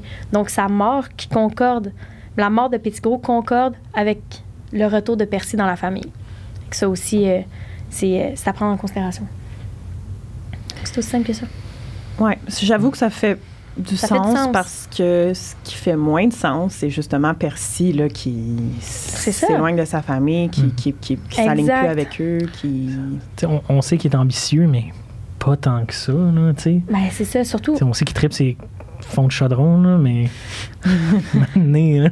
De là, de, ouais, de là à mettre ta famille de côté dans un moment Mhm. hyper important comme la guerre. pour la réussite professionnelle. Ouais. Surtout, c'est ça, quand la Oui. guerre, elle éclate pour vrai, là, dans le. Exact. tu sais, Au pire, le 4, euh, qui, le il voulait plaire, mais là, Mhm. 5, 6, 7.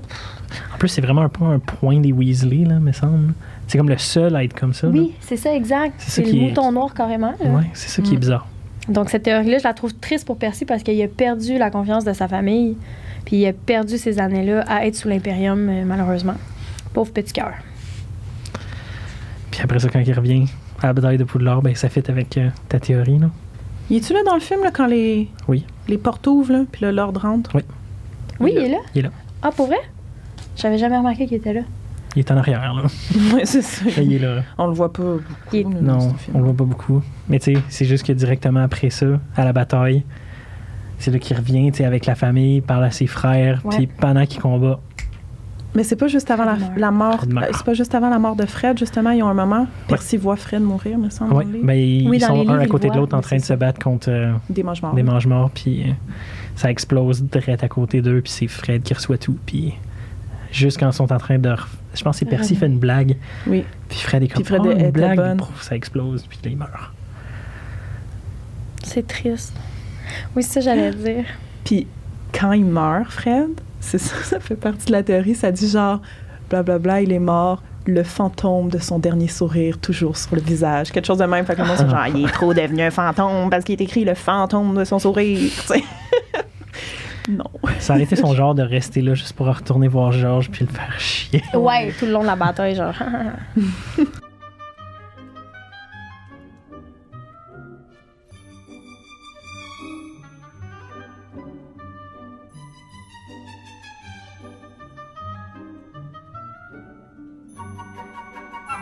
Fait que c'est à Mick, Yes. avec ta dernière, je crois bien. Oui, donc, encore une fois, pour ceux qui n'ont pas vu Les Animaux Fantastiques, mais là, c'est le premier. Parce que ça parle d'un. Obscurius. Je sais pas si vous vous rappelez de c'est quoi un Je Obscurius. me rappelle de rien de ces films-là. Je sais que c'est le monsieur qui a les, les cheveux noirs, là, mais. Le monsieur. Ben, le petit gars qui a les cheveux Ouais. noirs. C'est comme s'il avait 50 ans, là. Le cousin de Dumbledore, là.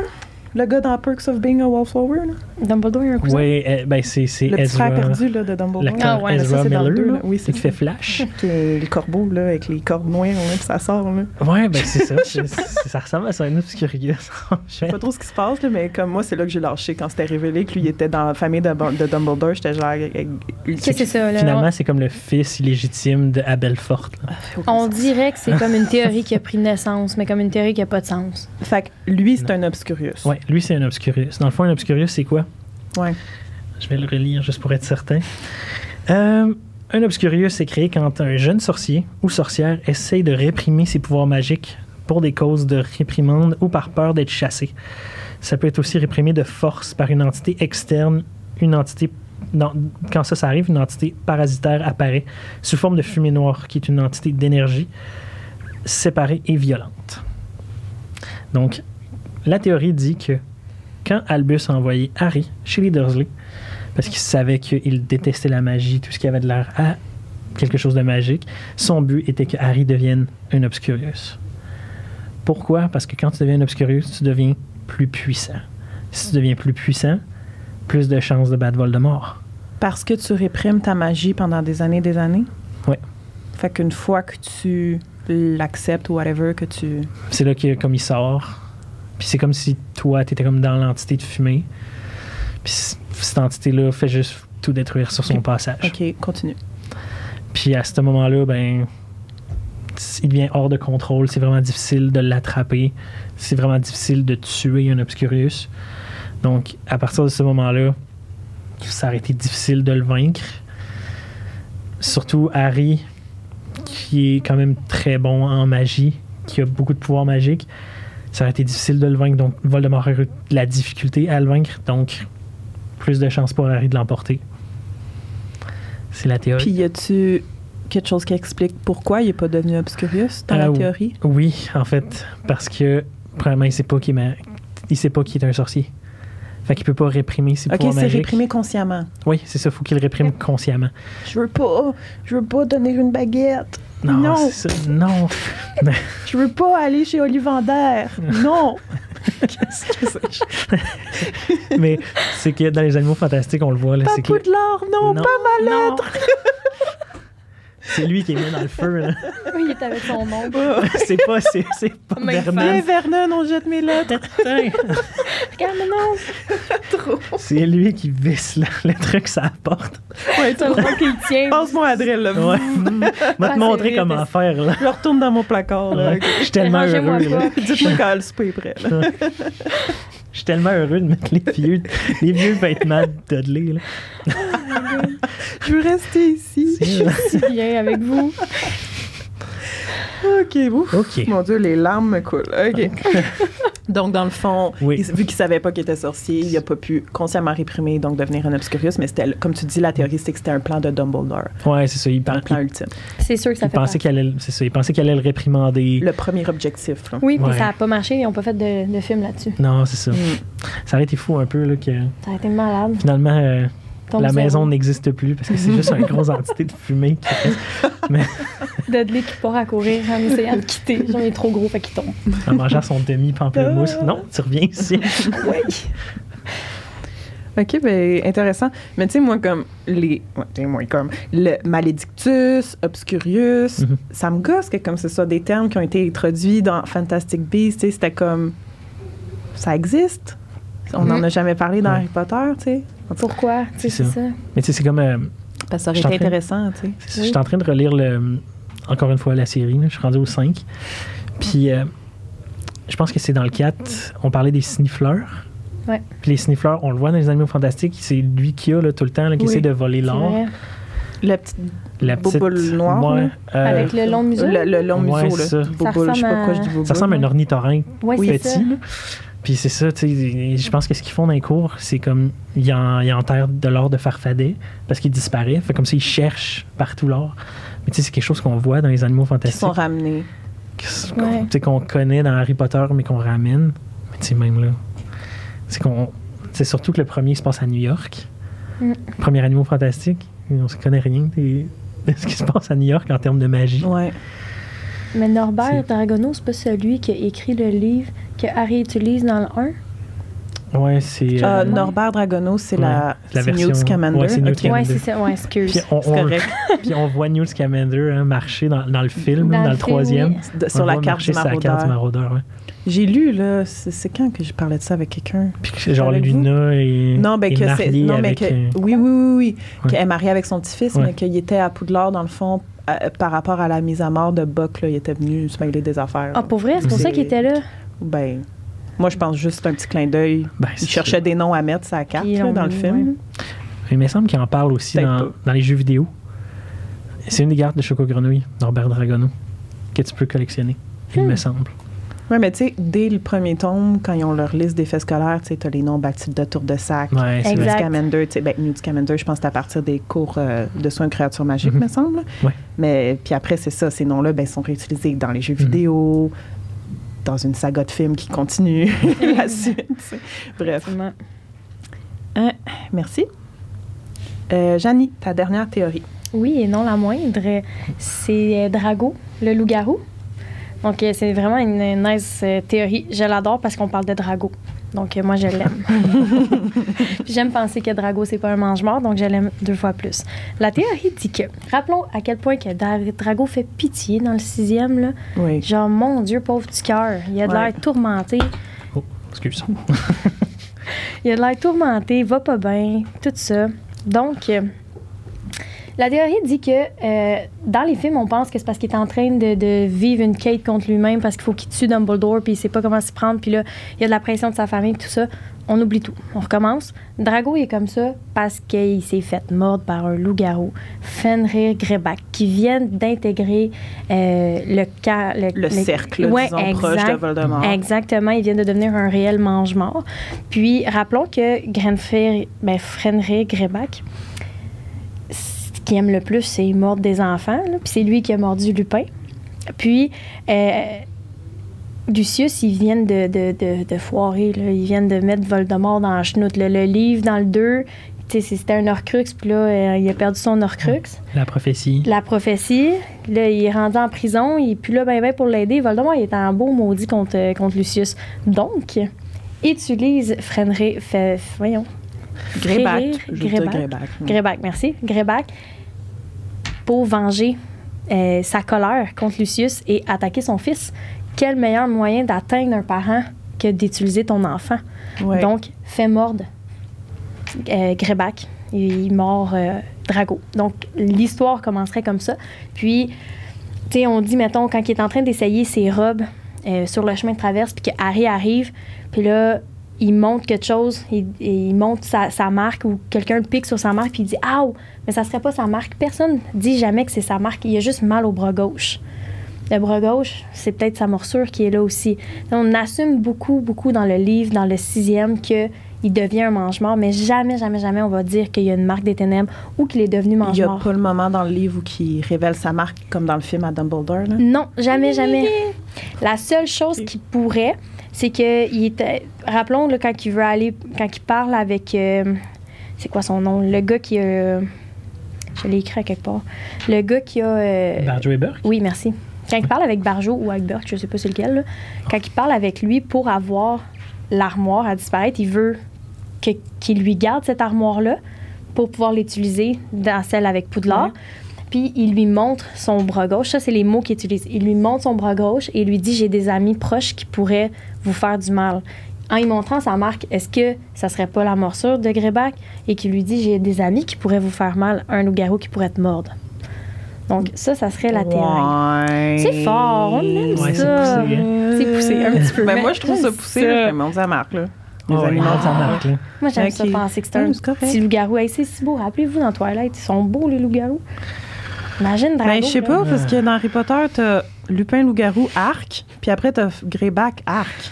Je suis comme, il n'y a, pas de beau loup-garou qu'on a vu dans Justement, il faudrait qu'il fasse un, fasse Mais un Drago, c'est vrai, il serait full beau, là, tout Ah, soyeux. là. beau, là. Tout beau, Tout en train de se soyeux. transformer. Là. Ouais, je ferais dodo avec. Flatterie, là. D'après son Bon poil, Drago. bon, bon chien, fin. Et t'as là. que je tapis. Euh, fait que c'est ça. Les seules fois où il montre son poignet, il montrerait sa blessure. Puis, euh, tu sais quoi, je m'en avais. Il y a beaucoup. Harry remarque beaucoup de changements physiques. On n'a jamais vu un. On n'a jamais vu un mange-mort devenir un mange-mort, dans le sens que comment qu'ils vivent ça, on le sait pas. Fait peut-être que les changements physiques de Drago sont dus au stress, mais peut-être aussi qu'ils sont dus à un changement parce qu'ils sont beaucoup comparés avec les changements que Lupin vivait. Mhm. Donc, c'est de là que la théorie était partie dès le départ, qu'il vit les mêmes changements, la sueur, euh, tout le temps fatigué, qu'il a, a de l'air mal dans sa peau. C'est les mêmes, mêmes, mêmes mots qui sont utilisés pour décrire Lupin dans le 3. Donc, ça, c'est cette théorie-là. Enfin, en plus, Rogue est là pour faire la potion de Tulou. effectivement. Donc, il mord pas personne. Ce qui aurait du sens.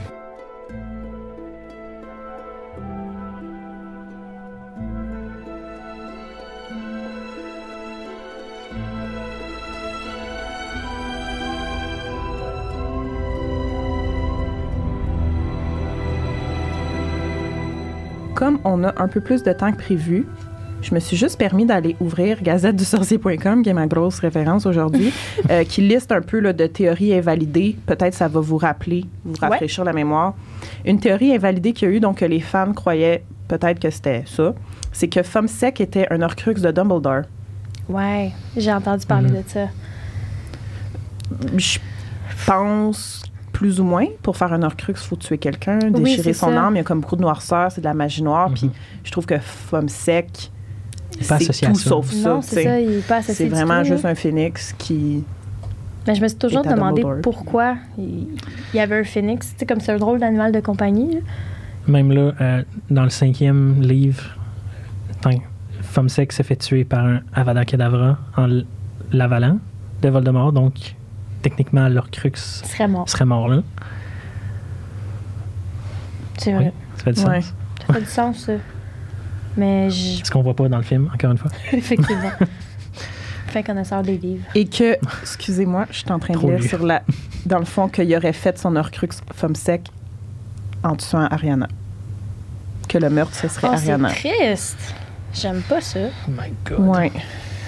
Mais tu sais, personne non plus. On dit jamais que c'est lui qui, qui la tue. là. Ça peut être n'importe qui des, des deux Oui, c'est ça. C'est genre, il y a un peu de mystère autour de ça. Ouais, c'est ça. J'en ai bleu un peu de comme qui exactement. C'est un combat à trois. C'est ça. Exact. Puis on sait pas qui a Non, lancé c'est ça. le sort Qui, c'est fatal. ça, là. exactement. Ça Puis ça dit aussi que s'il y avait eu un Horcrux, ben, il serait pas totalement mort, tu sais. On l'aurait vu Mhm. revenir d'une manière ou d'une autre. Puis ça serait un drôle de choix d'Orcrux. Ben, quoi que ça serait intelligent parce que Fum, Fum Sex, il, il meurt jamais. Tu sais, il revit de ses propres cendres. Donc, est-ce que Mhm. l'Orcrux revit tout le temps de ses propres cendres? Ouais. Une théorie que j'allais aborder dans l'après-show, mais je vais la dire maintenant. Ben, il y a comme une théorie qui dit que Harry est le descendant de Godric Gryffondor, qui ferait quand même du sens, en Ouais. quelque part. Quand tu sais que, bon, l'héritier de Serpentard, c'est Voldemort, ça veut dire que techniquement, ben, il y a des héritiers pour chaque Mhm. fondateur des maisons. Euh, j'ai pas plus d'infos, mais on pourrait juste élaborer là-dessus. Tu sais, je veux dire, OK, chaque vrai Gryffondor peut sortir l'épée du chapeau. C'est pas l'héritier de Gryffondor qui peut faire ça. Est-ce que Harry. Est-ce que dans ses ancêtres, ancêtres, ça ferait du sens qu'il y avait Godric Gryffondor et aussi les frères Pevrel? Je suis comme on se calme. Bon, les deux, là. Beaucoup d'ancêtres puissants. là. C'est- Moi, j'avais juste lu Pévrel. J'avais pas. Ouais, c'est- ben, Pevrel, ça c'est prouvé. Ouais. que ça l'est, tu sais. Mais Godric Gryffondor, je suis pas certain. C'est Ça le poussé, mettrait Les euh, deux sur en un piédestal. hein. Ouais. Harry serait, serait pas, euh, ça serait pas n'importe comme peut-être les Weasley sont des descendants de Godric Gryffondor, sont tous à Gryffondor, sont quand même sept enfants, tous à Gryffondor. Les parents Ça ferait déjà, aussi. ouais, ça ferait déjà plus de sens ça. Euh, oui, j'ai- j'aime mieux cette idée-là. Peut-être que Godric Gryffondor était roux aussi, je sais Ah, pas. ça Ça, serait super. Puis il y a une autre théorie qui dit que Godric Gryffondor est vivant, que c'est un animagus le toujours en vie, puis que c'est le calamar Ah, géant géant.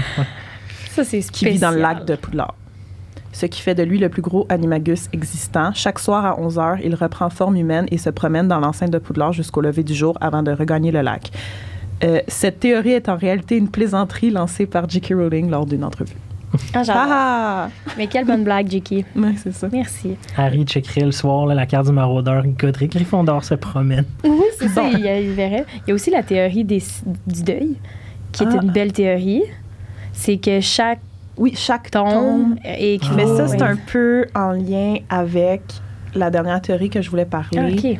Ben, dans le fond, ben, la, la théorie qui est la plus cliché de toutes, c'est de dire que Harry a tout inventé, puis qu'il est dans une asile, puis que pour se, se guérir, puis aller mieux, il s'est imagi- imaginé complètement l'histoire au complet. Donc, euh, qu'il y ait un Ah, moldu, puis que le monde de la magie existe c'est triste. Et que, justement, il y avait comme un lien avec ça, les sept tombes qui s'imaginent, les sept années de Poudlard qui s'imaginent dans sa tête représentent chacune une étape du deuil. Ouais, Fait que je sais pas si elle Oui, c'était exactement ça. Mais Ok. c'était exactement ça. Puis chaque, euh, chaque étape du deuil était représentée. Du deuil de ses parents. le fond. Exactement. Donc, euh, Mais c'est quoi, mettons, les étapes? la- le My premier tome, tu sais? le premier, ben, c'est vraiment. Il, y a- il faudrait que je ressorte la théorie, là, j'aurais, j'aurais pu garder mes notes. Mais C'est correct. comme le tome 1 équivalait, mettons, au déni. Hmm. Après ça, il y a la colère. Après ça, il y a l'acceptation. Je sais pas en ordre, même les étapes du deuil, je les connais pas en ordre. Bargaining. Je sais qu'il y en a un, c'est ça. Ça se peut, oui, mais il faudrait, L'acceptance. Oh, j'ai encore donné un coup sur ton micro. Ton micro. Ton micro, c'est à toi. On est dans, on est dans son sous-sol, hein. je savais pas. Puis Oui, ensuite, ensuite, je vais vouloir qu'on parle de Ron et Dumbledore, puis on va finir là-dessus. Ah. Même si je vous avais dit non, je vous avais dit je veux pas ça, ça fait pas de sens. Mais comme on a du temps, J'ai les étapes du deuil. Oui.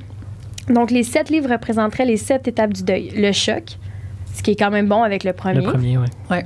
Après ça, on aurait le déni. Bon, je vois pas le déni dans le 2. Faudrait peut-être aller lire leurs arguments. La colère, la Mm. tristesse, la résignation, l'acceptation et la reconstruction. Bon, mis à part le choc, euh, on dirait que je décalerais un peu. Je mettrais rien dans le 1, puis je mettrais le choc à partir du 2. uh-huh, OK. Le déni dans le 3, whatever. Mais la colère aussi, parce qu'il est tout le temps frustré contre Ouais. Sirius Black. Dans, Peut-être, oui. dans le 5, c'est là qui est le plus frustré. Fait Ouais, c'est Oui, vrai. c'est mettons, vrai. Je mettrais le 4. Tout le temps fru. Dans le 4, il est frustré. Là, pourquoi je dois participer au tournoi? Gna, gna, gna. Je sais pas. Par contre, il est fru tout le long. hein. Ouais. Dans le fond, Harry, c'est juste. Il est fru-fru menstru, là. Il est pas content. Il est tout le temps frustré. Il est vraiment pas de bonne Adolescent humeur, là. frustré. Bon, ben intéressant de s'y attarder plus en profondeur aux étapes du deuil, puis pourquoi. Effectivement. Bon, Ron puis Dumbledore, je vais introduire. Cette théorie défendait l'idée que Ron, fait que c'est une théorie invalidée. Fait que ça, ça veut dire les fans vraiment, ils prédisaient, euh, dans le fond, Ron et Dumbledore étaient, sont, sont peut-être une seule et même personne. Et euh, Dumbledore est revenu dans le temps afin d'aider Harry. Cette théorie impliquerait qu'il existerait une réalité parallèle dans laquelle Voldemort n'a pas été vaincu et où Ron Weasley remonterait le temps et prendrait l'identité d'Albus Dumbledore afin de se guider lui-même, Harry ainsi que les autres sorciers vers la victoire contre Voldemort. Euh, apparemment, selon leur euh, physique, que c'est ressemblant. Rapidement de même. Est-ce que vous aviez d'autres choses ou que vous vous rappelez de cette théorie-là? C'est vrai que la ressemblance physique, elle est incroyable dans les Oui, films. ça ressemble tellement. Ils se là. ressemblent, c'est fou. Mais oui, j'ai entendu dire que Dumbledore était roux. Bon, là, c'est de mettre toutes les roues dans la même famille. C'est pas gentil. Comme, Pas- si, comme si toutes les roues, c'était les Weasley. là. Exactement. Tous Toutes les. Anglais sont des Weasley. C'est c'est ça. Les deux ont les yeux bleus.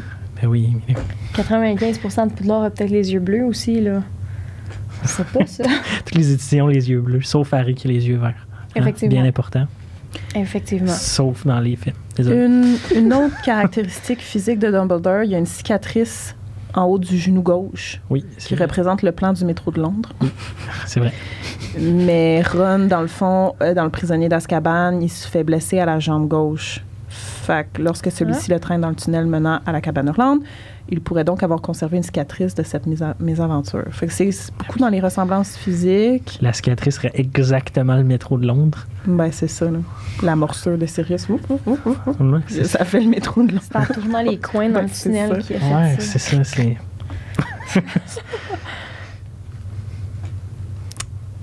ouais, celle-là, j'ai de la misère à. Ouais, moi non plus, j'y adhère pas du tout. Non, j'ai de la Mais misère à embarquer. Mais c'est une des populaires, ça aussi. Ouais, mais la théorie du lien fraternel est populaire et elle est pas plus bonne. Ouais, mais tu sais, mettons, j'ai lu un article, puis c'était genre 15 théories d'Harry Potter that would make sense. Qui Puis était sens. dedans? Puis était là? Ron qui est Dumbledore, oui. Mais Oh, le lien ouais, hein? fraternel aussi, je pense, mais ça fait bien plus de sens, le lien fraternel, tu sais. Ouais, c'est sûr. T'es quoi, t'es quoi? tout cas, tout cas. Mais je, je sais pas, on dirait que j'y adhère pas. Je suis pas capable de concevoir que Ron serait revenu. Pourquoi Ron? Tu sais, je veux dire, de toutes les, du trio au complet, là. Il me semble que Hermione aurait plus. Ben, Pu être c'est ce que Minerva. j'allais dire. Ben, Oui. peut-être qu'ils n'ont pas survécu. Peut-être, fort. Peut-être que Ron, c'est le seul qui reste. Mettons de l'ordre. Tous les autres sont morts. Il est allé se cacher dans la chambre des secrets avec Hermione, puis. euh, il est jamais ressorti, puis euh, Genre. il a mangé Hermione. La théorie, excusez, moi j'ai coupé ça bien raide, j'en ai une autre. Ouais. théorie que, ben là, euh, je veux même pas cliquer là-dessus, Minerva est une mange-mort. Je veux même pas savoir. Ouais. Mais que Neville est l'élu. Oh oui, ça, je l'ai vu. Oui, aussi. ça, j'ai j'ai vu passer. Puis tu sais, c'est une théorie invalidée, puis je comprends les fans d'avoir justement spéculé Mhm. puis essayé de prédire que plot twist, dans le fond, c'était Neville l'élu depuis tout ce temps. Puis Ouais, c'est peut-être qu'il qu'il y avait une genre de prédiction que Neville allait full aider dans la quête aux Horcruxes. Puis tu sais, bon, OK, on le sait qui tue Na- Nagini. Euh, Est-ce qu'il est l'élu?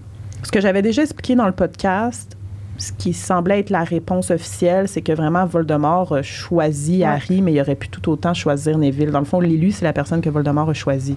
Oui, Mhm. exact. Parce que la prophétie, je l'ai, là, si vous voulez, on peut la lire. Comment ça, t'as ça? Je l'avais mis dans mes notes, je pensais l'utiliser. Je sais Ben, pas. tu sais, ça dit un, un garçon né au- à la fin du mois de juillet. Ouais. Puis, euh, sera légal de. Du. tu sais, il n'y a rien qui indique que c'est plus Harry ou Ouais. Neville. Non, parce que les conditions, c'est il naîtra de ceux Les qui ont parents, par ouais. trois fois défié. Il sera né lorsque mourra le septième mois. Juillet. Le Seigneur des Ténèbres le marquera comme son égal, mais il aura un pouvoir que le Seigneur des Ténèbres ignore. Et l'un devra mourir de la main de l'autre, car aucun d'eux ne peut vivre tant que l'autre survit. Celui qui détient le pouvoir de vaincre le Seigneur des Ténèbres sera né lorsque mourra le septième mois. Ouais, elle le répète, là. Mm. Mais mourra le septième mois, tu sais, c'est bien plus le 31 juillet, qui est la date de fête d'Harry, que le Mm. 30 juillet, qui est la date de fête de Neville. Ouais. C'est vrai. Parce que le mois se conclut vraiment au 31. Fait que je pense que selon ça, on pourrait dire que Neville n'est pas Mm. l'élu. Exact. Mais j'ai lu quelque chose là-dessus Oui. qui disait que euh, Voldemort aurait choisi Harry puisque techniquement, il est un sang mêlé comme lui. Donc, Ouais, ça, je plus comme dit. son égal. Tandis que Neville, C'est un sang pur. c'est un sang pur. Mais ça, c'est Dumbledore qui le dit en fait. Harry a dit peut-être qu'il a été vers la personne qui, comme lui, était de s'en Mm. mêler. C'est vrai, dit. il dit Ah ça dans oui, le film. Oui, c'est vrai. Ah, George est devenu Willy Wonka. Gars, je veux même pas me lancer là-dedans. Ce qu'on va faire, c'est qu'on va conclure, on va conclure l'épisode ici. Puis, on a juste des petites théories à mentionner, euh, comme ça, là, que Georges et Willy Wonka, Ouais. euh, Ouais. dans l'après-show, Patreon, la salle sur demande. Merci beaucoup pour vos théories. Euh, c'est vraiment intéressant. Fait que je vais mettre les liens. Est-ce que c'est mieux de mettre des liens vers des vidéos YouTube? C'est plus complet, sûrement que c'est plus divertissant aussi que de Oui. lire vraiment un, long texte euh, là-dessus.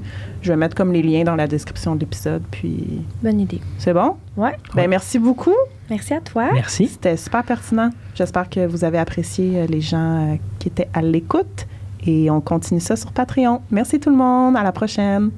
Bye. Bye. Bye.